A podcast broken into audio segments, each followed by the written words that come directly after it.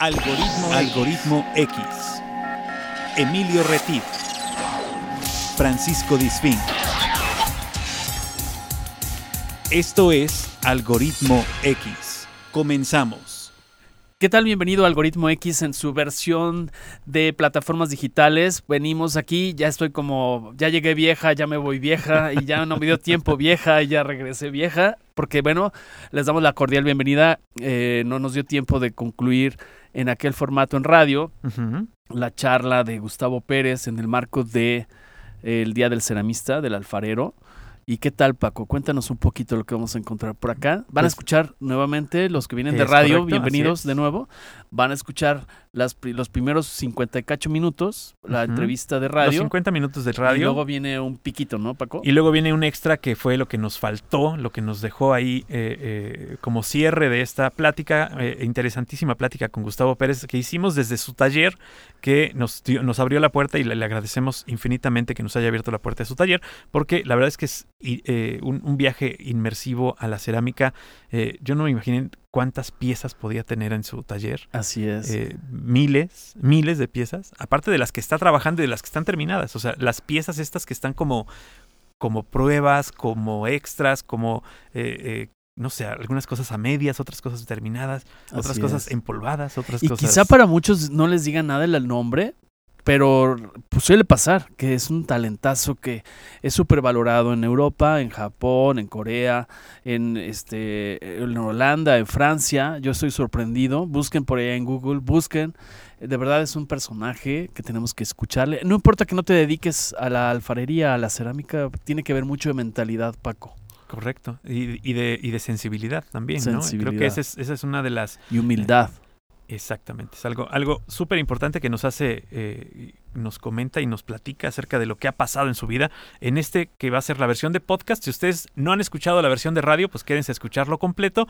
Si vienen de la versión de radio, adelántenle 50 minutos y ahí nos encuentran, Exactamente. en donde más o menos nos quedamos. Es que en esta charla nos pasa un poco como cuando aprendías a manejar, ¿no? Que dabas vuelta en una combi y te llevabas media banqueta, ¿no? Bueno, pues aquí nos faltó media hora. Entonces estamos maniobrando para ver cómo hacemos pasar la camioneta completa y no desperdiciar esta gratísima charla que huele a barro, huele a, arena, huele a arcilla y huele a, mu- a mucha sabiduría, ¿no, Paco? Totalmente, y a una, una eh, eh, eh, nobleza de un ser que, que nos, nos recibió y que pues, ha, ha- ha- ha estado en este mundo de la cerámica durante muchos años y a pesar de que él no quiere ser maestro, han aprendido muchos de él seguramente. Exactamente, ¿No? está muy interesante. Quédense, escúchenla. Si ya habían escuchado algo, vuélvanla a escuchar. Van a ver otro ángulo seguramente. Le van a ir quitando algunos, algunas cositas, rebabitas a la pieza de esta charla Así es, y ustedes lo van a poder complementar perfectamente. así es. Vámonos con la plática y nos escuchamos en el próximo podcast, ¿no? Así es. Amigos, estamos aquí en el estudio del maestro Gustavo Pérez, en la zona, no voy a decir exactamente dónde, pero estamos entre Jalapa y Coatepec, en un lugar maravilloso. Yo te agradezco, Gustavo, que estemos, que nos permitas entrar a tu espacio, a tu espacio de creatividad. Eh, me gustaría eh, que iniciáramos para la gente que no te conoce, porque nos escucha gente de todo tipo a lo largo y ancho del estado de Veracruz. Me gustaría que, que tú mismo, ya la- nuestra conductora Ana Checa ya nos presentó tu carrera y el tema, pero me gustaría que la gente escuchara de ti mismo a qué te dedicas, cómo, cómo te presentarías tú ante el auditorio de Algoritmo X.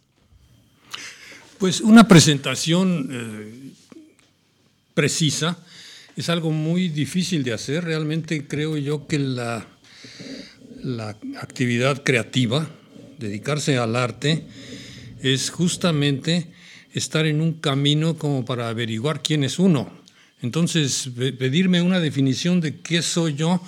Yo sé que trabajo con el barro hace 50 años, lo cual dice bastante. Eh, los que se dedican a trabajar con el barro son ceramistas, alfareros, se les puede llamar artistas, eh, artesanos, Escultores. el- escultores. eh, hay, hay muchas definiciones, nombres. eh, yo no sé si me siento cómodo con todas ellas en cada momento. Creo que no. Más bien, más bien no me, no me interesa mucho. Que me digan maestro, pues yo, yo nunca he enseñado. Claro que he enseñado a cientos de aprendices, pero nunca he tenido un puesto de maestro, entonces tampoco me queda muy bien. Ok. Eh, artista, en tanto que, que mi esfuerzo es, es la, la búsqueda y la aplicación de, de- de una creatividad permanentemente, pues parece que de eso se trata el arte. Eh, pero artesano o aprendiz de artesano, porque nunca termino de aprender las cosas del oficio y e ignoro tanto, pues eso también me, me- me- queda, me identifico con eso. En fin, son muchas las, las eh, maneras de, de definir un quehacer. Lo más concreto es, yo vengo a trabajar a mi taller todos los días y aquí hago algo. Algo, generalmente con barro, claro, pero, pero la actividad implica en muchísimas ocasiones estar atendiendo otro tipo de cosas, desde la Secretaría de Hacienda o, que nadie se puede zafar. este, o DHL, que hay que enviar algo, o el banco, o eh, Las cosas mundanas, digamos. las cosas de la vida cotidiana, las cosas, de, las cosas horribles, algunas pesadas. Algunas. Ok. Este, lo cotidiano, eso es, eso es, eso es natural, es algo que, que forma parte de una, una cosa que, que realmente acompaña y determina el quehacer también. No es posible pensar en la actividad creativa como una burbuja en la cual se está en un trabajo de creación espiritual, este, ajeno en la Torre de Marfil. No, no, no, no no existe la Torre de Marfil. Llega alguien a vender algo, llama a alguien por teléfono, eh, se interrumpe el trabajo y no importa, se continúa con él y esa irrupción de la realidad determina que uno eh, continúe de una cierta manera y eso es natural, eso es, eh, Parte de la vida. es parte de la vida. Así no se puede decir, estoy creando, déjenme solo, no me interrumpa nadie. Eso no es, no es real, eso no es cierto. claro. Además, esas, todas esas interrupciones y todas esas partes de la vida, de la vida como tal, también influyen en tu trabajo. Absolutamente. finalmente es parte de lo que creas, ¿no? O sea, si no Es- tuvieras todas estas irrupciones alrededor, tal vez crearías una cosa completamente diferente, ¿no? Cada irrupción, cada Exacto. interrupción determina un cambio de la Claro. dirección y eso es la vida Claro. y eso es la creación también. Exacto. Claro.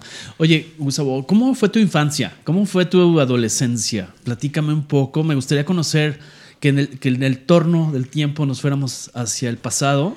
Y si nos quieres compartir brevemente, ¿cómo fue tu, tu infancia? ¿Cómo consideras que fue tu infancia, tu adolescencia? Yo nací en la Ciudad de México, viví en la colonia Santa María la Ribera, un barrio, era un barrio eh, interesante, rico, de, vida social, ¿no? muy popular. Mm, soy el mayor de seis eh, hermanos. Eh, tuvimos unos padres que nos apoyaron mucho, que fueron muy, muy solidarios y, y generosos, lo cual nos permitió hacer lo que quisimos hacer cada quien. Y, y eso es algo que, que yo desde luego reconozco como una posibilidad de tardarme tanto tiempo en descubrir lo que yo quería hacer, porque la adolescencia, si quieres que te hable de la adolescencia, fue un tiempo de no saber, un tiempo de, de dudar muchísimo.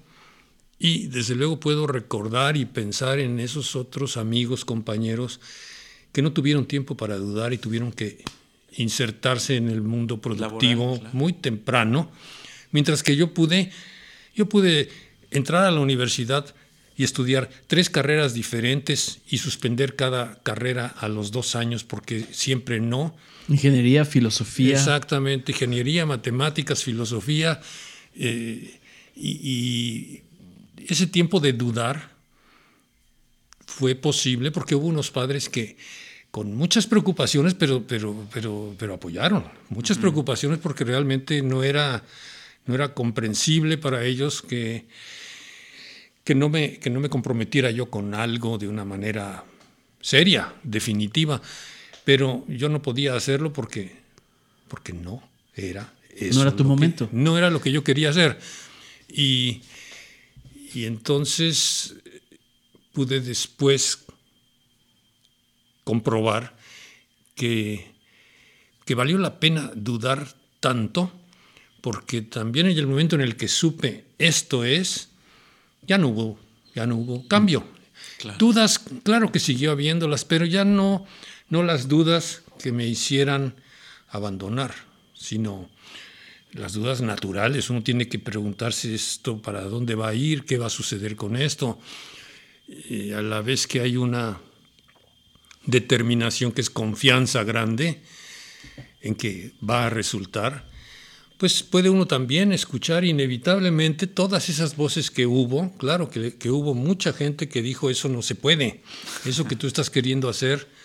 Es no- un sueño, Guajiro. no es un sueño, es una ilusión.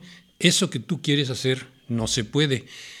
Y lo que sucedió es que, es que como yo no sabía que, que no era posible, entonces lo hice. Claro. Yo no sabía, yo no creía que, que- que fuera imposible, no lo creía. Eh, y, y- y se volvió posible. Se volvió realidad, claro. Se si no- volvió realidad, hay que anotar que se volvió realidad, una realidad, digamos, relativamente estable, después de 25 años. O sea, sí hubo 25 años de apretarse el cinturón. Mucho. De aprender. De aprender y de, y de, y de- de- y de no tener eh, una, una vida cómoda, ¿verdad? Eh, estable, materialmente hablando. Ok. Eh, no, no, no quiero decir una situación de pobreza para nada, pero, pero sí de limitaciones importantes que, que fueron indispensables, que fueron parte del camino, porque, porque eso es lo que, lo que normalmente se, dije, se dice, si te dedicas al arte te vas a morir de hambre, ¿no? Es, es lo que dicen Bueno, la mayoría que no, no se dedica a eso. Sí, este, yo sé que, que- que yo me dediqué al arte con ese rumor o esa idea que todo el mundo decía, pero yo como que no estaba eh, convencido de que tendría que hacer así, para nada. Yo tuve esa confianza de que, de que trabajando se podría conseguir algo una vida correcta. Claro. Y, y así fue. Yo, yo, yo también asumí que, que, la, que la actividad iba a ser estrictamente la producción de cerámica. No, yo no aprendí cerámica para enseñar cerámica. Hay muchos que aprenden cerámica para ser maestros de cerámica. Yo nunca quise eso. Eh, nunca quise pertenecer a una institución, a una universidad, a una escuela. No. Me han invitado muchas veces a dar cursos puntuales eh, y lo he hecho o lo hice, pero, pero nunca fue mi intención tener una plaza en una institución, eso no. Vivir estrictamente de, de, de la producción de mi taller.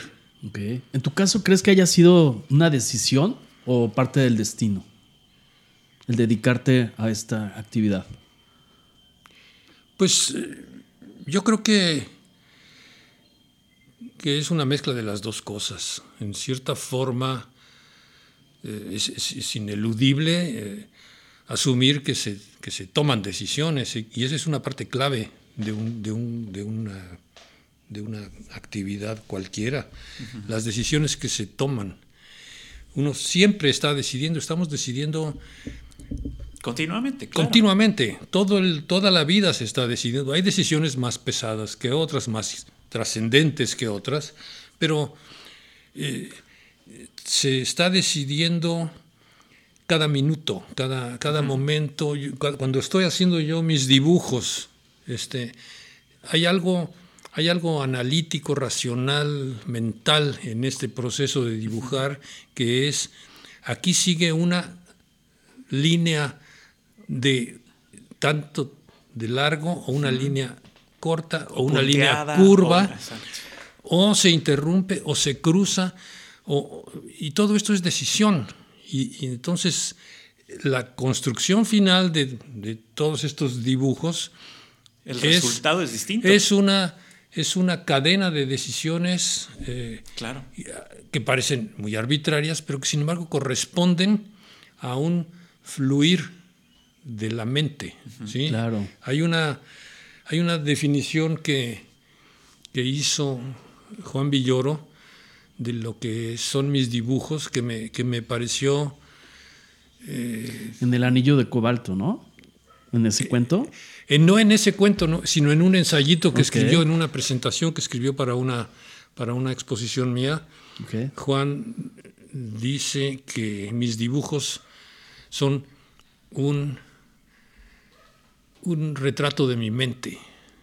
Ah, sí, claro. Es, es, es muy interesante eso porque, real, porque realmente, en- como les explicaba antes, este proceso de a dónde va la línea, se cruza, no se cruza, se- el ángulo es recto, el ángulo está, la curva, la- todo eso es mi mente la que está produciéndolo. Entonces yo asumo que este fluir de mis dibujos es como el fluir de mi proceso mental eh, que, que- que no, que no sabe a dónde va, pero que, pero que de- avanza y continúa hasta que decido en algún momento, decisión, todo es decisión, Claro. hay un momento en que decides, abandonas el dibujo, ya, ahí se queda, Ya quedó. ya quedó. O ya se terminó o ya se acabó. Pues, es Una de que las dos. terminado no porque le podría poner Claro. algo más, siempre se le puede poner algo más, pero hay un momento en el que se decide, Que el proceso ya, ya, se está terminó, terminado, claro. entonces Es una separación.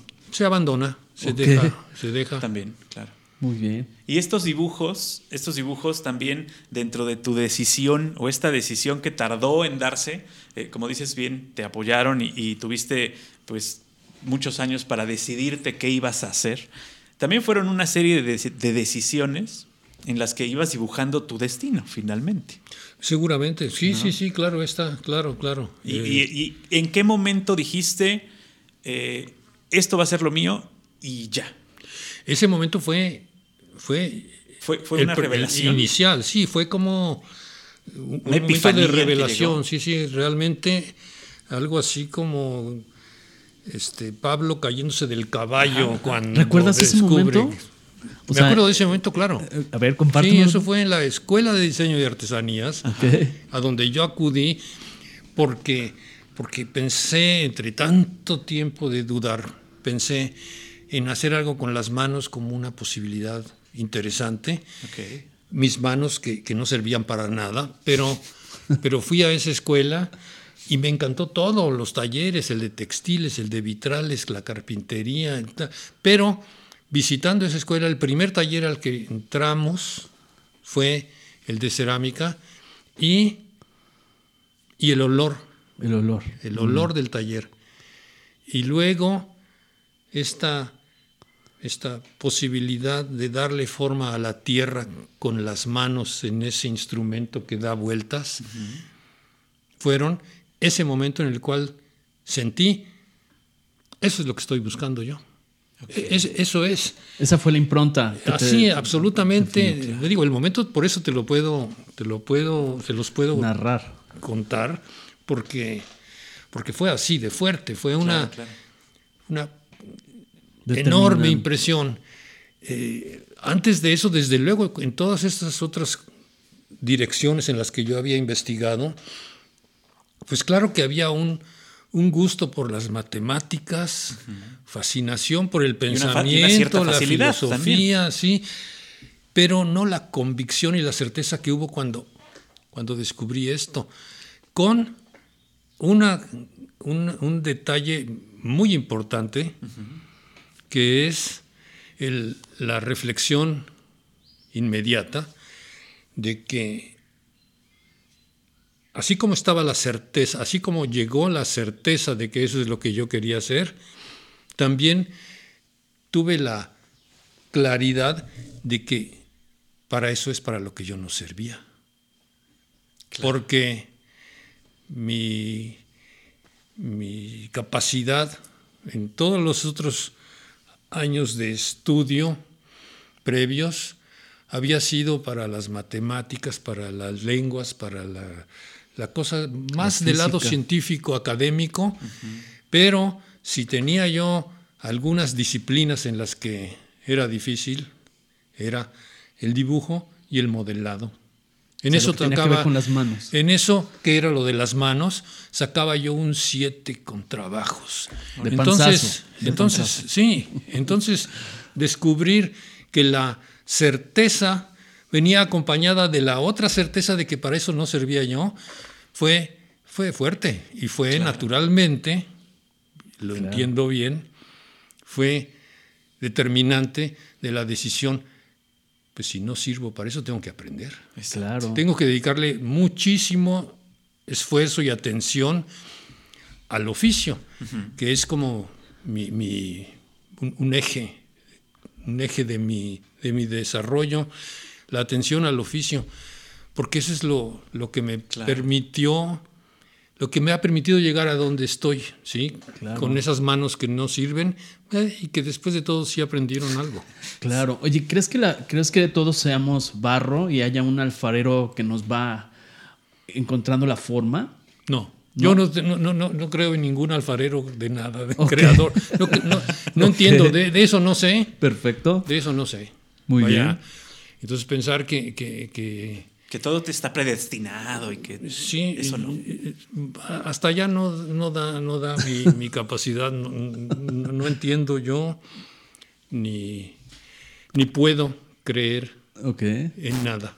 Vaya, en ese sentido soy como muy, muy objetivo y como muy empírico, pues, muy, Muy bien. racional. Claro, ¿no? Y, Dejando el, muy espacio, claro. dejando el espacio absoluto para toda esa zona enorme de lo que ignoramos, vaya. Exactamente.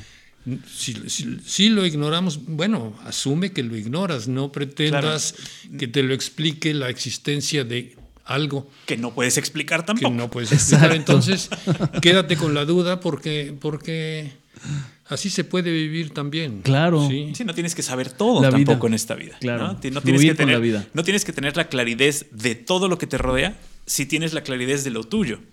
Con tener la claridad de lo tuyo debería ser más que suficiente. Y en este, en este sentido, eh, tú obtuviste esta claridad y dijiste, ok, aquí soy". lo mío, lo mío va a ser esto, yo voy a hacer cerámica, me gusta moldear, me, gusta, eh, me gustaría crear con las manos o, o enseñar a mis manos a crear, sería la, la definición.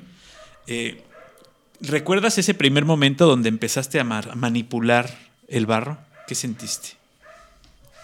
Bueno, yo creo que hay, el- un, hay un placer sensorial en tocar el barro. Y se lo conoce cualquiera que toque el barro.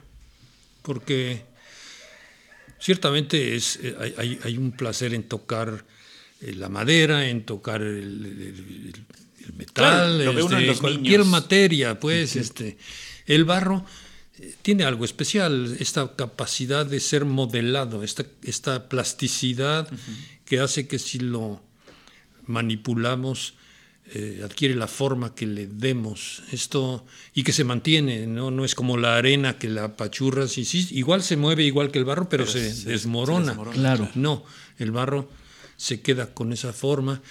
Eh, hay un hay un placer en tocarlo sentirlo y repito olerlo. El barro fresco Sí, tiene, un olor, muy- muy- que muy no es el de la tierra fértil. No, no, pero es un olor a tierra, claro. sí. Sí, sí.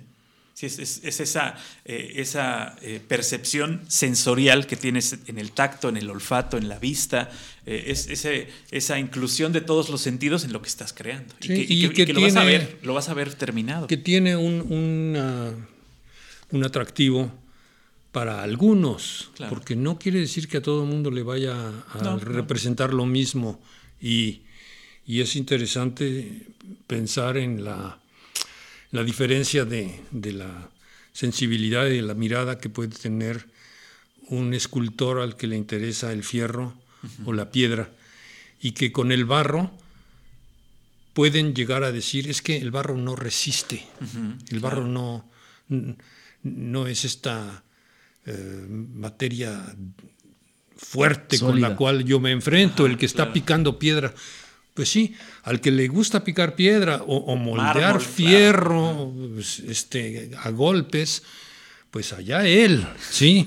Yo no, yo no lo entiendo porque a mí el ruido no, yo- Es- es algo no me gusta. claro. Y, No y estar, estar golpeando la piedra para, para darle forma, no, Sí, no. no. me interesa.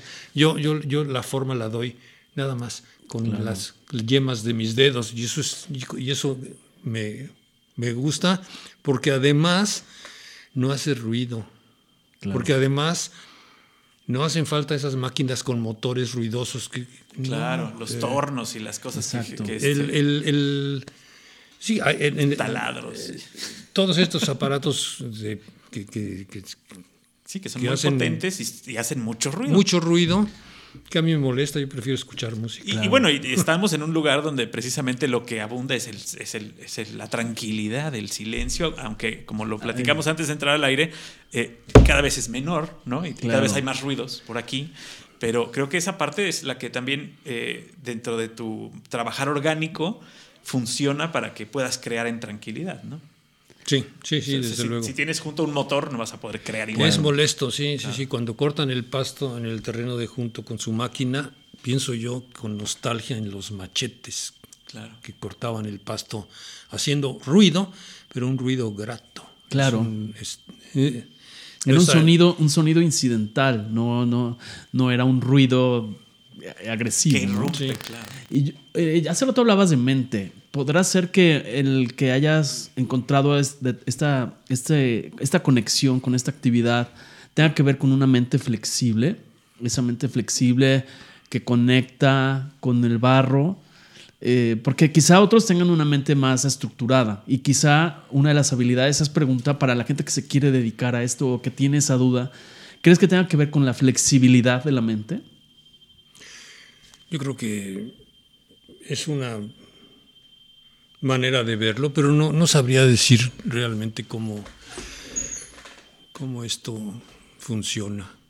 Creo que hay toda clase de, de personalidades o de mentes Claro. que se dedican a trabajar con el barro y, y la verdad es que yo no me puedo meter en la cabeza de otros y también sé que en la producción de, de- de muchos otros que hacen cerámica, que trabajan con el barro, hay manifestación de otro tipo de intereses y de, personalidades, que hacen cosas que, yo no puedo hacer, no nada más técnicamente, no, no, eh, la sensibilidad No es lo tuyo. no, esa, esa otra, es otra la sensibilidad y eso es lo que Y- es... Y, es válida en cualquiera de las expresiones, ¿no? Yo creo Desde que el que se dedica a hacer platos para venderle a una marca gigante es, es tan válido como el que hace una escultura para ponerla en una escuela o para ponerla en un museo. Pero, pero son expresiones distintas y que vienen de, un, de, un, de una identidad diferente también. Seguro, bueno, pues es que esta individualidad, esta identidad eh, que no es como la de nadie más, pues eso es, es una evidencia, vaya, todos somos distintos. Entonces, Y que eso es algo que solo se da en el arte. ¿no? Porque los contadores todos tienen que hacer las cuentas iguales, finalmente. Y supongo que las hacen más o menos igual, pero más no o menos igual. iguales. Sí, pero el sí, resultado sí. tendría que ser más o menos el mismo. ¿no? debería. Sí, Si no, Hacienda nos estaría correteando a todos. Sí, en el arte es, es justamente Es una de las ventajas. una, una característica importantísima, esa, esa Individualidad. eh, individualidad que, se, que, que marca el- la obra ¿no? y que debe ser perceptible. Vaya, Claro. que hay algo que, que hace evidente que esa es una pieza hecha por Claro. X. Es su firma, es su, su sello, su, Claro, ¿no? Claro. su lenguaje. su lenguaje. Exacto. Oye, ¿y la música que te acompaña cuando estás en esa conexión o ese momento de, no sé, de creación, en ese momento de intuición, de contacto con el, con el barro? ¿Qué música te gusta? ¿O tienes por etapas? ¿Cómo, cómo, cómo es la música dentro del entorno? La de música ha cambiado para mí, eh, el interés por la música se ha ido modificando con los años, porque por muchos años ha sido, bueno, fue el rock y la música clásica siempre, pero junto con el rock o el jazz o la música folclórica, popular, yo descubro que en los últimos años, los últimos cinco, siete años, eh, lo que yo quiero escuchar cuando trabajo es solamente música clásica, lo que se llama clásico, pues, desde... Música de cámara, música instrumental. Sí, música eh, sinfónica o música de cámara, eh, pero ahí están todos mis discos de, de jazz y de, y de, música popular y de rock y, y, en el taller no los pongo. En casa sí un poco, pero aquí Para ya el- nunca. Para el trabajo ya no. No, y es como una, una concentración en, en un compositor, ni siquiera es música clásica así en general. No, no, no, es hay semanas que son de Bartok, semanas de Britten, este semanas de Mahler y de y de Mozart o de Beethoven o de Bach. Y, con esos tengo para para estar muy bien acompañado. A veces, eh, y eso a mis asistentes, cuando los tuve y al aprendiz que tengo ahora, pues ellos se tienen que adaptar a eso, no les queda de otra, porque a veces escucho la sexta de Mahler y ya, o sea, toda la semana este, se acaba y la vuelvo a poner. Y, y pobres de ellos, ¿verdad? Pero, pero Bueno, pero eso es bueno, porque malo que les estuvieras eh, imponiendo escuchar reggaetón, por ejemplo. Ahí sí, ahí sí pensaría yo mal de ti. Pero que, que, que escuchen una semana completa la sexta de Mahler no les hace mal. No, no, no, no, para nada, para nada, no. Yo espero que les haga bien. Es, es interesante porque han aprendido de música. Claro. Es, alimento. Tantos años aquí, eh, para muchos de ellos que, que de- con la música tenían una relación así como de, de salsa y de, y de cumbia, y que de repente se, se- Se a acostumbran a, escuchar a Brahms y a Schubert y, y a todos estos. Eso cultiva. Y, y después descubren que hasta les gusta. Claro. Cuando al principio debe haber sido como, ¿y eso qué es como música de iglesia o qué? No, al paso de los años, si, si no estoy yo, de repente llego al taller y está Brahms. Ok. Este, para mi sorpresa, en vez de que pongan a, a Mick Jagger, ponen a Brahms. Sí, sí. Quiere decir que, Habla bien, claro. que, se, que se aprende, ¿no? También. Claro, se va incorporando. Eso es, es como una, una, un acostumbrarse a un Exactamente. acercarse, Exactamente. apropiarse. Oye, y los temas, las, no sé, las colecciones, los temas, eh, ¿cómo surgen? O sea, porque me imagino que son etapas de acuerdo a lo que estás viviendo. Em, no sé si hay un, un proceso de búsqueda. Platícanos un poco, cómo- en el pasado, cómo has ido explorando estos diferentes temas y en qué momento los abandonas, como llamas tú, o sea, porque me imagino que es lo mismo que con una pieza, o sea, abordas los ángulos, las propuestas, toda la inspiración, pero ¿cómo, cómo es ese proceso creativo? Platícame. El proceso este tiene una parte que es eh,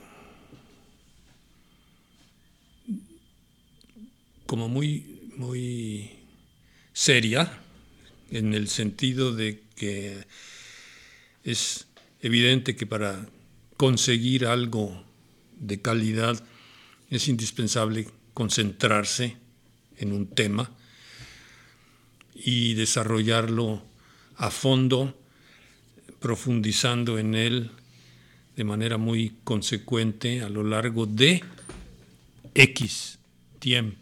Ese es el que es variable, porque también otra parte igual de importante es la apertura, la apertura de espíritu como para que en el momento en el que algo llama la atención de manera muy fuerte, entonces hay que irse a ese otro lado, hay que irse en esa otra dirección y abandonar esa búsqueda tan seria y sistemática. Así funciona para mí. E- Es una dialéctica estar en el tema, quedarse en el tema, concentrarse y luego largarse a donde la, curiosidad me lleve. La curiosidad es, es algo que va determinando las, las muchas series distintas de piezas que he hecho, porque pensar en una, una unidad, así como un bloque de creación en el cual se puede pensar que hay una evolución sistemática y permanente, no. Hay muchos brincos. Hay una, un cambio radical de esto a esto, a eso, a esto, a las líneas, a la forma, a la, a las, eh, a la geometría muy, muy, muy nítida, a la gestualidad y a la, y a la plasticidad del material. ¿Y qué determina eso? No sé. La pero no quiero saberlo, no quiero saber. Estoy averiguándolo. Ok. Constantemente. Pero, pero no, no pretendo, no pretendo saber qué es lo que determina el cambio en un momento dado. Eso no. De pronto se impone algo que es una, una modificación radical de, de técnica, de, de- de- de tema. ¿Por qué? Porque Claro. sabe. Solamente se da. Y hay que Por atenderlo. hay que atenderlo, hay Claro. que atenderlo y, y, y- y probablemente es como con el rabillo del ojo mirando hacia atrás y, y a un lado y decir, pero si yo, este, debería yo seguir, sí debería, pero no. Claro. Voy en otro lado, voy en otra dirección y, y esa nueva dirección llega el momento pronto en el que se vuelve el centro rápidamente. Otra vez por ahí va toda la energía creativa, por ahí es donde vienen las, las ideas. Y como, como te decía, ¿cuánto tiempo va a durar un- una, un- una serie, una- un El que tema? sea. A veces es cinco años, ocho años, a veces es una semana. Claro. Y se acabó. Y se acabó. Hay piezas que son el resultado de una semana de trabajo. Es un Y nunca más volvió. ¿Cómo? Es un pequeño flashazo nada más. así. Sí, y, y no quiere decir que, es- que Que sea esté bueno que fracasado sea malo, claro. y que esté agotado. De ninguna manera. Ningún tema se agota. Tiene Los un temas no se principio y agotan. tiene un fin. Uno, uno se, se cansa. Uno puede ser que no sepa en un momento dado en qué dirección moverse. Pero, pero el tema ahí está. Y, y- y- y todos, los, todos los temas que desarrolla cualquier artista, al final de cuentas, eh, el artista se murió y el tema no estaba agotado. Claro. Claro. Sí. ¿Y qué estás trabajando en este momento? O sea, o- En este momento estoy trabajando una serie de placas dibujadas, grabadas, que corresponden al tipo de trabajo que yo descubrí eh, hace, pues fue en, en, en 89, 90, la, el empezar a hacer incisiones con, con, un, con una navaja en el barro, incisiones con una navaja en el barro fresco. Eso es Así de sencillo es dibujar líneas en el barro fresco, que ha dado lugar a miles de piezas, entre ellas seguramente las piezas que, que se han vuelto como más emblemáticas, más representativas de, de mi, de mi trabajo. Y que están, son las piezas que están en los museos en el mundo. Son de esas, no de las otras. Yo creo que, que de todos los otros temas que, que he desarrollado y que para mí han sido tan importantes y que creo que, hay, que he conseguido cosas buenas, esos son, son mi gusto y son mi interés. Los coleccionistas quieren de las cosas hechas con, con- con esta técnica. Los museos tienen en sus colecciones eso también. Y, y- y claro que de nada sirve que yo pretenda decirle al museo o al coleccionista esto que te estoy proponiendo ahora, nuevo, es mucho más profundo que lo que te gusta a ti.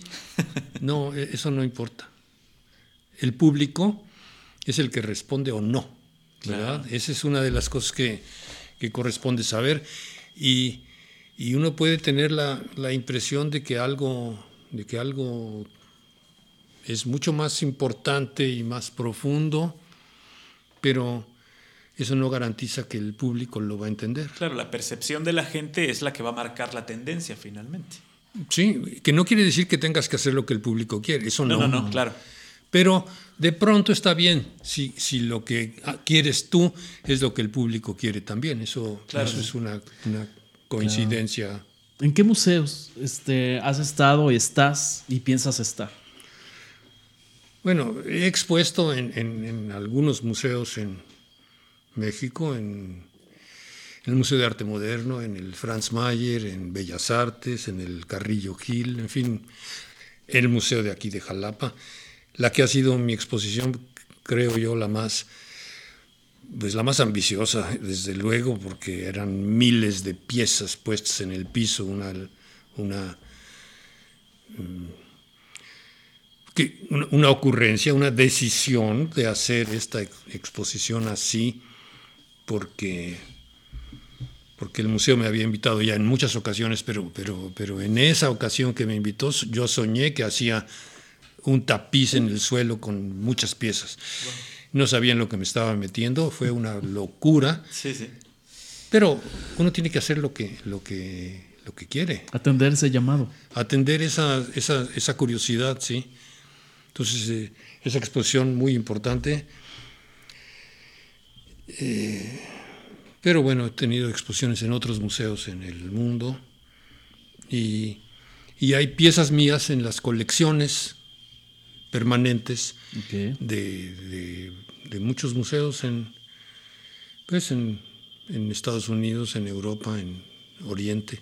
¿Pero tienes otros talleres o en, Europa, además de este? No, yo he trabajado en, muchos talleres en, el, en, el, mundo, he trabajado mucho en Francia, este, en Holanda, en Hungría, en Alemania, puntualmente, eh, trabajando, produciendo y luego dando este, talleres, demostraciones en, muchos sitios, ¿verdad? Pero pues todo esto han sido como etapas, una, parte del, del proceso de, de dar a conocer el trabajo y también, sí, también de que, de que, de que lo, de llevarlo a que lo conozcan, porque eh, de, París o de Shanghai no van a venir a buscarme, eso no, hace falta... Bueno, después de que ya fuiste tú, puede ser que te vengan a buscar.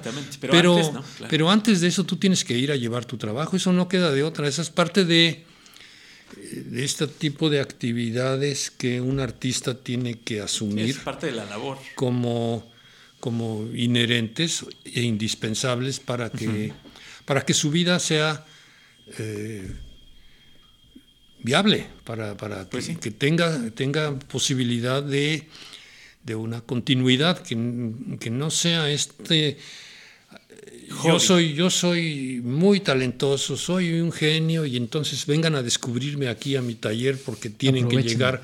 Eh, y nadie va a llegar. Mm, no, así no va. Tú tienes que ir a llevar lo que haces, tienes que ir a, tocar puertas, tienes que, que, dar a conocer tu trabajo. Mm, es un proceso natural. Hay que hacerlo y, luego, pues es un proceso en el que, que se puede dar como esa bola de nieve, ¿verdad? Que, ya después de que ya, ya van muchos años esto de, hacerlo, ya las cosas fluyen. Fluyen, sí, de manera más natural, ya de un museo a otro museo, de una colección a otra colección. Hay muchas piezas que llegan a una colección importante y esa colección importante es vista por gente. ¿sí? sí, del medio, del mismo medio. Y, y- Y entonces se va- se los coleccionistas que ven, redes. que ven unas piezas en el museo tal o en la casa de alguien, hay, hay cosas que son, que han sido para mí como evidentemente muy, muy afortunadas, pues muy, muy favorecedoras de, de mi, de para mi carrera. Es el hecho de que mucha gente así, de, de los amigos, que estas son cosas que han sucedido, pues como, como el relacionarse, esta, esta apertura, una vez más, apertura, este, este estar en comunicación con, con el mundo, eh, es de lo que favorece la viabilidad de un proyecto, ¿verdad? Que, que- Claro. que hace falta abrirse, hace falta salir. Sí, no, no puedes estar encerrado en un lugar creando, esperando, como dices tú, que te estapen la cueva y des- te descubran como el mayor creador. Sí, eh, lo que tienes que hacer es que tu trabajo se tiene que mover, se tiene que, se tiene que ver. Y sobre todo el trabajo de un artista, en el trabajo de un artista como tú, su trabajo se tiene que ver. En el trabajo de un cantante puede ser el mejor cantante, pero si cantas en una cueva nadie te va a escuchar y nadie va a comprar tus discos, ¿no? Este, tiene que ir a cantar, hay que salir, hay que salir. Claro. Oye, una pregunta. Este, ese, eh, eh, no, no alcanzo a ver, no traigo mis lentes, pero ese, ese eh, cuadro que está por ahí en lo alto. eh, Sí. Platícanos un poco. Ese es este, Rembrandt. Sí, yo Ese sé, pero tiene que ver Rembrandt. algo con todo tu entorno. Bueno, Eh, es- ese autorretrato es curioso que me preguntes porque ese autorretrato que está, su original está en el, en el Rijksmuseum en en Ámsterdam. Es eh, un autorretrato de, de Rembrandt pintado en 1756 y que, y que yo lo, lo- lo conocí y, y me fascinó desde que lo vi la primera vez y, y, y tengo ese cartel, ese cartel hace pues unos 45 años. Este, Ha estado de taller en taller, siempre está. Sí, está es que, es que creo que tiene una posición, no sé por qué, por, por la altura, y me parece que tiene que ver algo con, con todo tu entorno, con toda tu actividad, no sé. Pues ahí está viendo siempre. Sí, es lo que Sí. parece que nos está viendo. Está supervisando. Está, está siempre viendo, siempre. Una cosa que a mí me gusta mucho es que, no, bueno, no que me guste, pero que, que es su, su función en, en- en el taller es el, el crítico, ese es el juez. Y su mirada, si te fijas bien, Sí, claro. dice que no le gusta nada. Este, Es- es lo que ve, lo No ve con escepticismo, lo ve como con cierta Duda. du- gran duda y, y eso, y eso está bien. Es, es muy, en ese sentido creo que yo que... Claro. que Te, te lo- incita lo- lo he a ser mejor siempre. Pues Rembrandt me parece que está allí para tratar un día de convencerlo de que, de que estoy haciendo algo bien, pero volteo a verlo y, y siempre me dice que no. O sea, en 40 años no, no lo No, has nunca, terminado nunca convencer. sonreído, nunca ha sonreído. Bueno, pero es un buen mentor, porque eso pienso que hemos hablado nosotros del tema de la mentoría en cualquier actividad. El tener un mentor que nos guíe, nos diga por ahí no es, y que dialogue contigo. Sí, sí, así, así funciona, así funciona. Claro está que yo lo quiero mucho, pero, pero al mismo tiempo este, es, un, es, es muy crítico. y Es el, muy- pero es el que fija, fija tus metas también, ¿no? Está, está siempre pidiéndote más. Sí. Sí, hay cosas que han cambiado con el tiempo, es muy curioso porque, porque cuando yo lo colgué en mi primer taller en Querétaro, yo veía a ese viejo amargado. Y a la vuelta de los años, resulta que ese viejo amargado tiene 10 años menos que yo, Claro. ahora, o 15. Entonces ya, ya todavía es más, más terrible su, su presencia. Supera, superó al maestro, eh, el alumno superó al maestro en, en- en algunas cosas. Pues nomás en durar más. Oye, yo quisiera preguntarte, eh, por ejemplo, cuando te sientas, te preparas mental, espiritualmente para descubrir qué hay en, esa, en ese barro, eh, a través de las manos, de, ese de esa conexión con el material. Me imagino que así me lo imaginé si yo fuera eh, ceramista. Eh, creo que sería un mundo abierto a las posibilidades, o sea, ver qué hay ahí, pero también eso implica una expectativa, ¿no? Este, que, voy a, tengo esa, ese, ese llamado, pero también quisiera preguntarte qué tanto se presenta la decepción en cuanto ya terminas una pieza, sé que hay una reacción a partir del horno, de lo, de lo que viene después, y tal vez no es el resultado que tú esperabas. ¿Te ha pasado? Siempre. Eh, eh, ¿Y cómo manejas esa parte? Pues, hace falta, bueno, eh, en la cerámica como en pocos oficios, hace falta una, una, capacidad para la frustración. La frustración, sí, sí, sí, es, es, inherente también. el, lo que se hace y lo que se entrega al fuego, pues en el fuego puede fallar de muchas maneras diferentes. Entonces, eso es parte también del oficio. Si no se soporta esa frustración, bueno, uno se va a dedicar a otra cosa. Claro. ¿Y qué haces con esas piezas que saliendo del horno, eh, del fuego, no es lo que yo quería, no cumple mi expectativa, tal vez eres más exigente que tu propio mentor? ¿Y eh, qué pasa con esas piezas? ¿Las destruimos? Algunas, sí, algunas se, las enterramos. rompen, otras este, se botan al jardín, otras, eh, otras se guardan porque tienen elementos que, hace falta tener presentes, no olvidarlas para, para volver a intentar eso y a ver si se consigue de mejor manera. Finalmente todas son un aprendizaje. Todas son una bitácora, sí, es un camino, esta es la impresión. Yo pasé por aquí. Claro, y, aquí salió así y a lo mejor si lo vuelvo a hacer igual, sale diferente. Ah, va a ser distinto, claro está, sí, sí, sí. Sí, sí, el día, que, el día que tú horneaste, hubo un cambio en el clima, como Jalapa lo es, que es eh, en la mañana puede estar soleado y en la tarde llover, ¿eso afecta también las, las...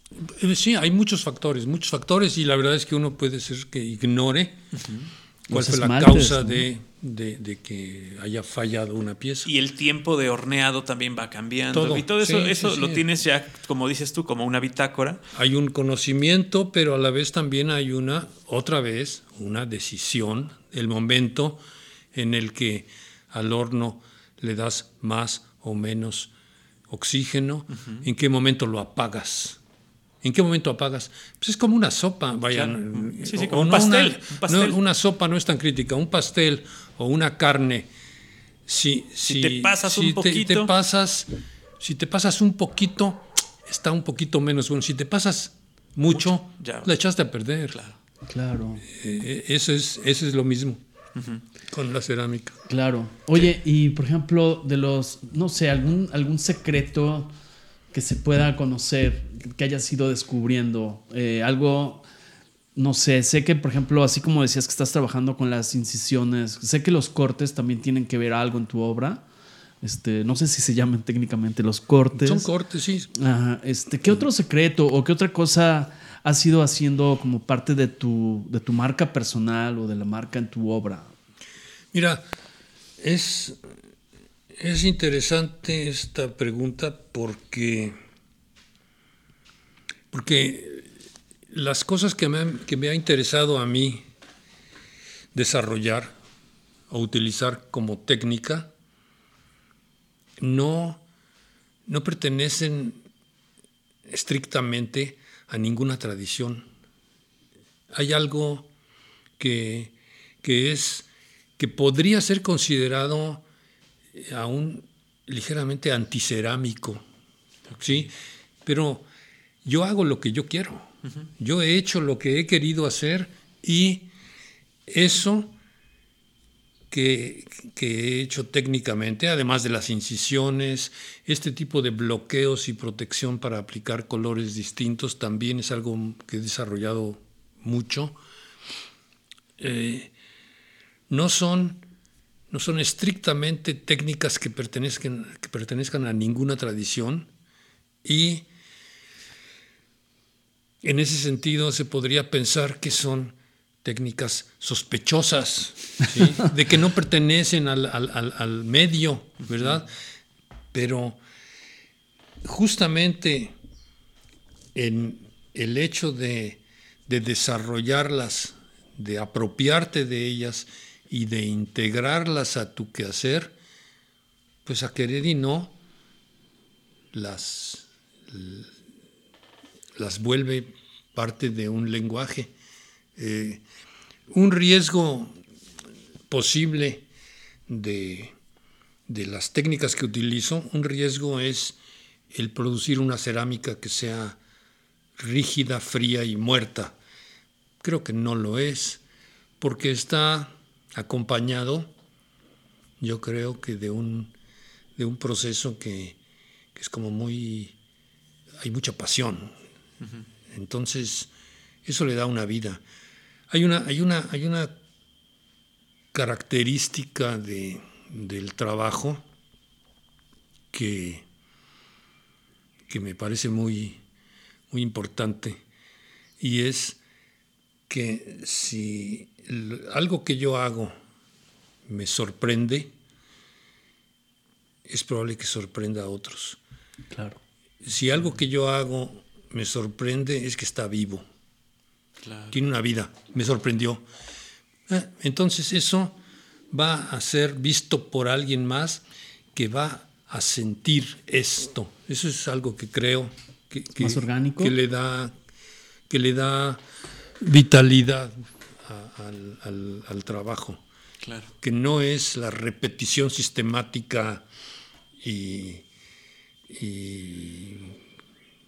mecánica, sino un proceso de descubrimiento, de encuentro, claro. un hallazgo.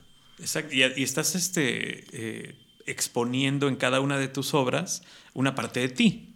Una parte de ti, justamente de ese momento en el que la hiciste. Sí, sí, sí.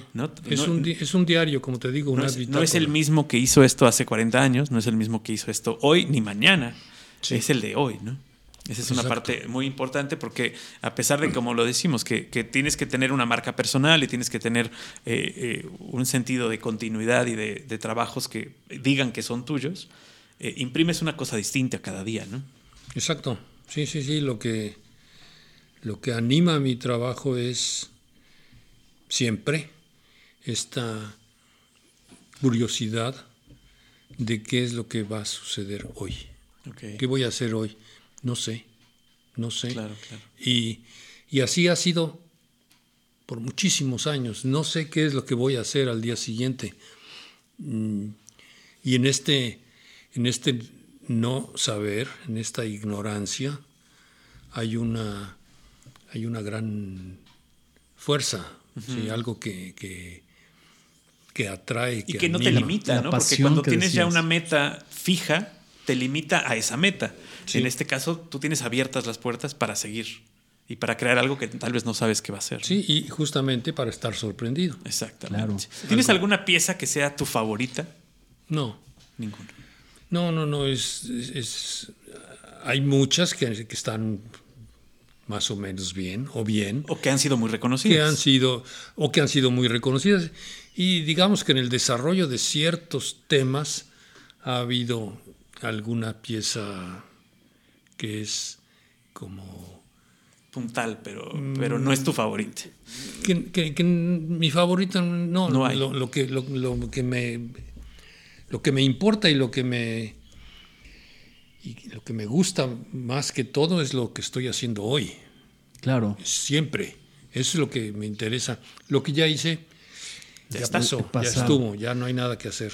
Claro. Eh, percibo que la actividad tu oficio, tu profesión, como lo quieras denominar, es como un encuentro con la conciencia, es ese momento presente, no es lo que ya pasó, sino es sentarme alrededor del torno, con el barro, y es descubrir, ¿no? Quisiera preguntarte si en ese momento, además de estar en conciencia, eh, con tu respiración, con la música, con la temperatura, eh, la humedad del barro, todo esto sumado, se da esa parte de de inspiración, pero además te, estoy leyendo y, descubro una frase que sería que el barro propone, pero tú también dispones, ¿no? O sea, porque es ese juego entre técnica y, esa parte de, de, la intuición, del estilo personal. O sea, entonces, ¿quién dispone, el barro o tú?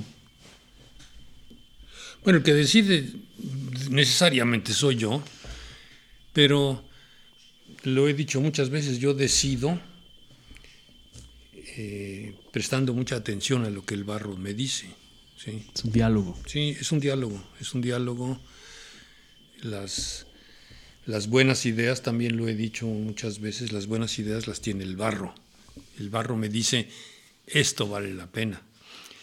Yo puedo intentar algo y, y si consigo exactamente lo que yo quiero, de pronto descubro que no es para tanto, que no está tan bien. Pero si me equivoco un poco, si, si, si dejo que el barro hable, ahí hay una cosa que es Val- valiosa, claro. valiosa y más, quizás más importante. Y el, y el fuego es esa parte eh, esencial en la creación, pero eh, es, es una parte que, que genera respeto, que te genera miedo, que te genera... ¿Qué, qué- qué significa? Pero al fuego no lo tocas, ¿eh? Ajá. A este fuego de mil No, y claro. tan- 1300 No hay manera. grados, con ese no te, No te metes, claro. no te metes, tus piezas no las tocas, tus piezas las entregas al fuego y, Y esperas que salga bien. procuras manejar el fuego hasta cierto punto, controlarlo, pero, pero no lo... No lo esa- puedes. esa- es No, una- ya no es eres una- tú. No eres tú el que Exactamente, mientras tú puedes con agua y tus manos tocarlo, el barro fresco, Sigue siendo tuyo. después lo, lo metes al horno y ahí sucede esa, esa transmutación, vaya, eso se transforma en cerámica y, y- te inspira respeto, eh, fascinación, es, es fascinante el fuego a esas temperaturas. Y bueno, simplemente ver el fuego en tu chimenea es fascinante, Claro. ¿verdad? Sí, sí. No en una estufa No, no. una estufa como que no es para tanto. Pero en una chimenea el No, fuego, incluso en un las, cerillo. las llamas. incluso en un, ce- Sí, en un- en un pues sí, cerillo es- basta. es, este. Pero cuando tienes un horno, un horno y adentro del horno eh, hay 1300 grados de temperatura, ese, ese que ya no es rojo, sino ya no es naranja ni amarillo, sino va hacia blanco, que es como estrella, como rumbo a estrella. Eso es, eso es fascinante, sí. Eso es eh, de lo que se pretende controlar y, y se controla un, un poco. Un poco, Un nada poco, más. Se sí. ponen, se ponen ciertos, ciertos parámetros que creemos que nos Hay van a experiencia, ayudar. Claro. experiencia que te permite saber y, y- y hay que aplicar esa experiencia para decidir el momento en que apagas el horno. Es un momento muy delicado. Claro. Oye, los, de los cuatro elementos hay tres hasta ahora que hemos comentado, ¿no? La tierra, el, el- el- el fuego, el agua eh, y el aire. El aire Bueno, pues el aire, el aire desde luego tiene que secar las piezas. Claro. El aire tiene que mezclarse con el, Oxígeno. con el gas para quemarse. Si no hay oxígeno, no hay combustión. No, el aire es ese, Vital. ese es para respirar. sí. Claro. Muy Sí, bien. Ahí están, ahí están los cuatro elementos dentro de Claro. la cerámica, ¿no? Exactamente. ¿Y la, la próxima exposición, hay alguna fecha probable? ¿Tienes algo en Mira, el ahorita hay imaginario, una. en la Hoy, agenda? antier se, anteayer se inauguró en México, en el MUAC, Museo de Universitario de Arte del contemporáneo? Una exposición que se llama La modernidad de chamán o algo así, en la cual hay unas piezas mías. Pero probablemente hay una exposición mía en Oaxaca en septiembre. Este, pero no tengo ahora exposiciones, o no me acuerdo, se me olvidan. Luego me recuerdan que tengo un compromiso. Claro, cuando los compromisos son muy importantes y se, y- y se acercan, entonces claro que, que sabría decirte, pero ahora no hay. Hay posibilidades y, y estas cuestiones es, es curioso, pero ya no, ya no estoy muy, muy atento a esto. No es que no, es que no me interese, pero, pero eh, espero a que llegue. Hay una cosa que es, en este momento, es, es estar esperando, en vez de ir como tantos años a llevar mis cosas a que las vean en Seúl o en, o en París, ahora que, que me busquen mejor. Porque, porque ya no tengo muchas ganas de, de moverme y no me hace tanta falta y prefiero dedicarme al trabajo mismo aquí, porque cada vez que se hace una exposición hay un tiempo enorme dedicado a, a armar la exposición, a todos los papeles y toda la cosa organizativa, administrativa del, de la, del montaje y de todo lo que va alrededor de eso. Entonces, si no hay exposición, mm, estoy más tranquilo. No quiere decir que no, que no acepte yo posibilidades, pero... Claro, pero, pero, el, pero el trabajo se da, se da mejor cuando no tienes esa responsabilidad pendiente. Claro, para el trabajo mismo es mejor estar aquí, solo, claro. tranquilo. Claro. Exacto. Oye, ¿y de qué, de qué te nutres, por ejemplo, contenidos? ¿Te gusta algo en cuanto a lectura? Ya no, de música ya nos platicaste un poco. No sé si acostumbras ver películas, series. ¿Qué te gusta? No mucho. No, mucho. veo películas. Uh -huh. El cine me gusta, pero ahora se ve el cine en, en la pantalla, ¿verdad? Y la, y la, lectura, desde luego la lectura, la literatura me, me, me interesa mucho. Okay. Esa, esa, esa, parte de incluir los momentos que suceden alrededor, digamos, el contexto, eh, estamos en una etapa en la que el contexto no es precisamente favorable, ¿no? Como decíamos uh -huh. hace un rato, es preferible estar separado de Ucrania y de Rusia y de muchas otras cosas para poder trabajar a gusto, ¿no? El, el contexto pues, a veces no ayuda. Es ineludible, ¿no? Y eso está ahí, en el aire, claro, nos está afectando, pero, pero no es... Eh, no tendría que formar parte no de... es deseable estar viendo noticias todo el tiempo. Claro. Eh, enterándose de... Tragedias. De cosas tan, tan terribles que pasan, ¿no? Se, se, se, sabe de todos modos. Se tiene conocimiento, triste. pero no, pero sí. no, se, no se incluye en el trabajo. O se intenta no, es, no incluir. No es, deseable, no es mi interés el, el, el expresar eso. El tener una, un, un, discurso de respuesta de, directa a, a, a las factores, cuestiones históricas. Claro. No. Sí, sí, es, es es más tranquilo el trabajo. Pues prefiero que sea más íntimo, más claro. personal. Sí, una, mi relación con el barro. Y, y, y, el mundo está allí, sí, sí, sí, está no influyendo, parar, está determinando, claro. pero, pero no es como para hacer un manifiesto claro, anti, anti lo que sea. Lo que sea. Sí. En, el, en el trabajo de tus obras, eh, ¿has hecho obra por encargo? O sea, que te digan, quiero que hagas esto, quiero que me hagas esto, o todo, es, o todo viene de ti. Yo prefiero hacer lo que yo quiero hacer. Uh -huh. De pronto me dicen aquí hay un muro de tanto por tanto. Haz algo. Haz algo. Claro. Eso, Eso lo sí. he aceptado, lo he hecho en algunas ocasiones. No es lo que más me interesa. Eh, esto significa estar... Limitado eh, hasta cierto punto, ¿no? Pues hay que trabajar con, el, con la no sé, a veces esperan un boceto para aprobar un boceto. Yo, yo, no quiero presentarle bocetos de lo que quiero hacer a nadie. Claro. Eh, prefiero entonces que sobre lo que yo ya hice, alguien escoja y diga, yo quiero esto. Pero no que me digan, me gustaría como, no. Sí, ahora cámbiale, le presentas un boceto sí. y ahora ponle aquí. ¿Y qué sí. pasa si esa línea en lugar de que vaya? Eso puede volverse muy enojoso y, claro. y y de preferencia, no. Lo evitas, claro. Lo evito. Sí, este, pues sí. Entonces, mejor esas cosas las rechazo y, y, no. No, pero muchas gracias. Oye, ¿y cuál, cuál, es el máximo tiempo que hayas permanecido en tu estudio de manera continua o frente a una pieza? ¿Cuál ha sido en promedio? O sea, el que más recuerdas que digas, hijo, estuve 10 horas, 11, no sé. ¿Cuál es el tiempo máximo que has estado trabajando a una pieza? No sé.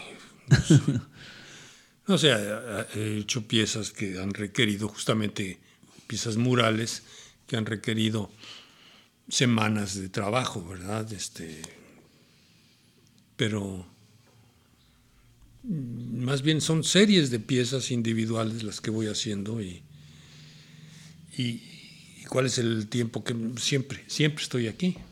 Es... Pero, pero te, ¿tienes en la mente alguna pieza que digas, esta pieza hasta que no me salga no me voy a ir?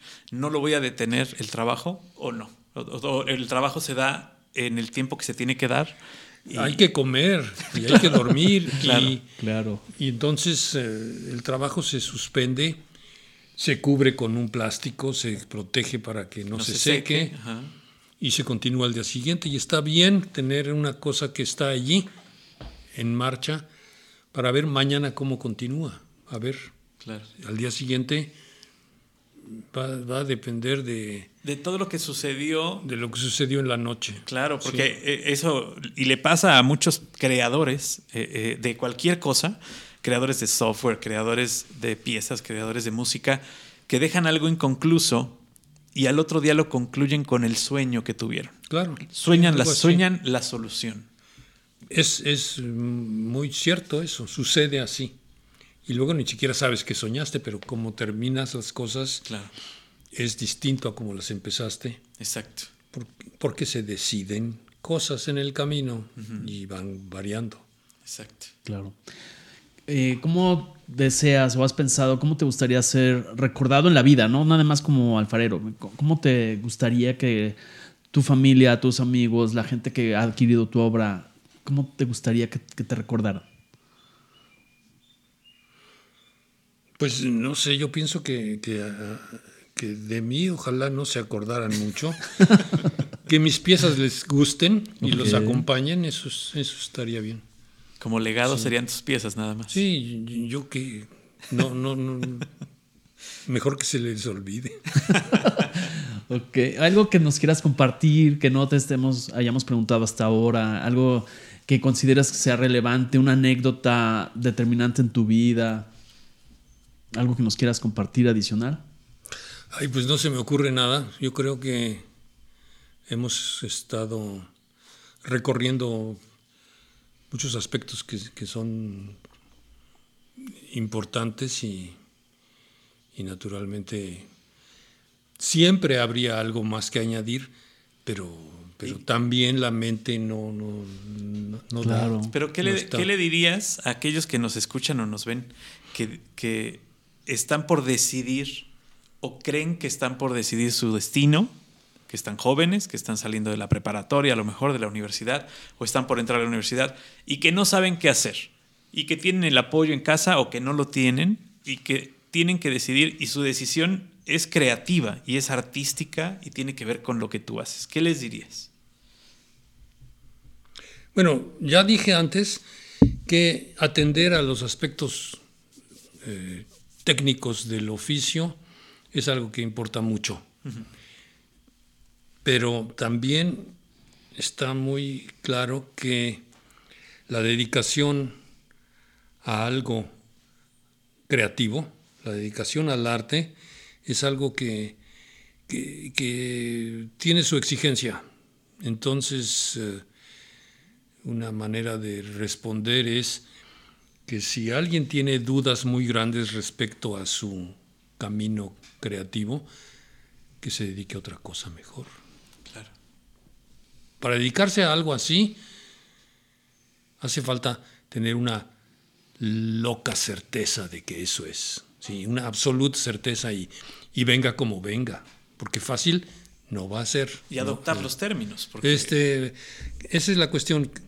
Que si tengo, tengo dudas de si me voy a dedicar a la cerámica o no, pues mejor dedícate a otra cosa, porque, porque hace falta mucho tiempo dedicado a, a- a este oficio para que se vuelva quizá un modus vivendi Tu profesión. correcto. Exacto. De hecho, yo lo, que- lo que exactamente lo que yo percibo en muchos jóvenes es que quizá quieran dedicarse a aquello que les represente varo, dinero. Pero yo pienso que esa es una, pues, una consecuencia, tiene que ser un llamado, ¿no? Tiene que, eh, así como a ti te atrajo el olor del barro, esa situación, creo que tiene que ver una serie de cosas. Y esa consistencia, ese estudiar la técnica, esa práctica constante, ese aprenderle a otros que ya lo estén haciendo, vendrá por añadidura, ¿no? El, el- creo que ese es el, el tema que va a encontrar esa pasión y ese propósito y le va a dar sentido a su actividad. Sea la música, la pintura. Lo que sea. ¿No? Sí, sí, sí. Sí, Todos por, estos por añadidura caminos, te llegará el dinero. ese, ese llegará. Sí. ¿no? O sea, no tienes que buscar el vivir de esto, tienes que buscar vivir con esto. Y eso Sí. te traerá el vivir de esto. Exactamente. Creo que eso es más importante. Sí, sí, sí, yo tengo esa experiencia y también tengo ese, ese, ese recuerdo muy claro de los, de los muchos años de, de no ver claro, de no saber si, si sería posible llegar a tener una vida digna, ¿verdad? Escucharlo de, de otros que, que ya caminaron el camino puede ser útil para alguien joven, ¿verdad? Yo era joven entonces y me, y me ayudó porque, porque no se veía muy claro el camino. Claro. ¿Quién te compró tu pr- primera obra? O sea, ¿recuerdas? O sea, eh, algún familiar. algún Supongo yo, tiene que haber sido algún familiar, tiene que haber sido algún alguna tía. Así tiene que ser. Sí, este, uno Claro. empieza a venderle a, a la familia. al círculo cercano, Sí. claro.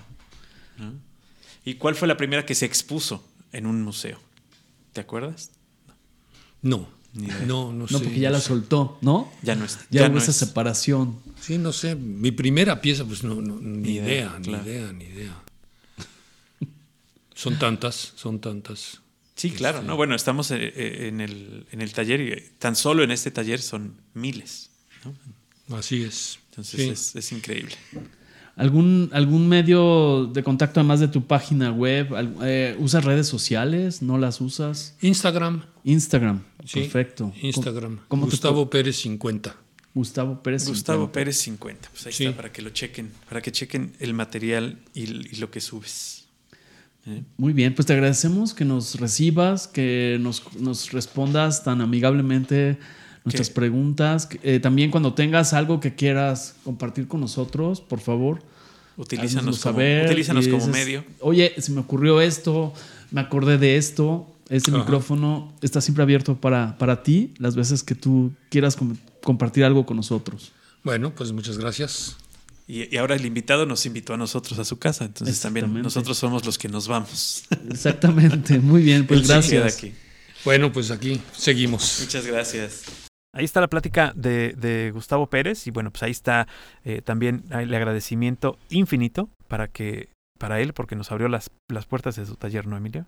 Exactamente, y sobre todo, pues abrir las puertas a conocer más que la filosofía de algoritmo X, a conocer más de otros, más de cómo piensan otros, aprender a descifrar historias, sobre todo inspiradoras, y no andar metiendo la nariz en el chisme, porque no es nuestra filosofía, pero sí es ir descubriendo, ir jalándole el hilito, así como el, el- el- el truco ese del mago Paco, este de que iba jalando un listón y, Y va no- cambiando de color, salir. cambiando de color, y va cambiando de color, y son historias, historias que, se, que además están entretejidas entre ellas. Exactamente, porque es cuando empezamos a alinear qué tiene que ver la cerámica con el cine, y qué tiene que ver la cerámica con el audio, y qué tiene que ver la cerámica con el audio y con un cortometraje, y así sucesivamente. Esa es eh, la filosofía de Algoritmo X, hacer la labor de la araña que empieza a entretejer, darle fuerza a un tejido de pensamiento, a partir de unir varios puntos que aparentemente no tienen nada que ver entre sí, Es y correcto. pues lo que nosotros hacemos es encontrarles la correlación con la ayuda de todos ustedes. Y en esta ocasión agradecemos también al estudio F de aquí de Radio Más, donde Rafa nos hizo eh, la, la gran, gran labor de grabar este programa para que ustedes tengan siempre la mejor calidad de sonido. Exactamente. Muchas gracias por acompañarnos y acuérdense, escríbanos ahí Algoritmo X en Facebook, sugiéranos temas, no importa dónde quiera que estés. La, la única condición es que hablas español, que hables español y que tengas ganas de compartir, compartir tu historia. Tú despreocúpate si te gusta hablar, si eres tímida, tímido, Si tienes O voz, bonita voz. Tú este, déjanos a nosotros esa tarea de sacarnos la sopa, de sacarte la sopa. Donde quiera que estés, llámanos, nosotros vamos, así como pizzería, y nosotros te sacamos la sopa. Exacto, es correcto. Exacto. Y bueno, pues como siempre, con todos los contenidos de Algoritmo X, escucha, comenta y comparte. Hasta la próxima. Algoritmo, Algoritmo X. Emilio Retif. Francisco Disfín. Esto fue Algoritmo X.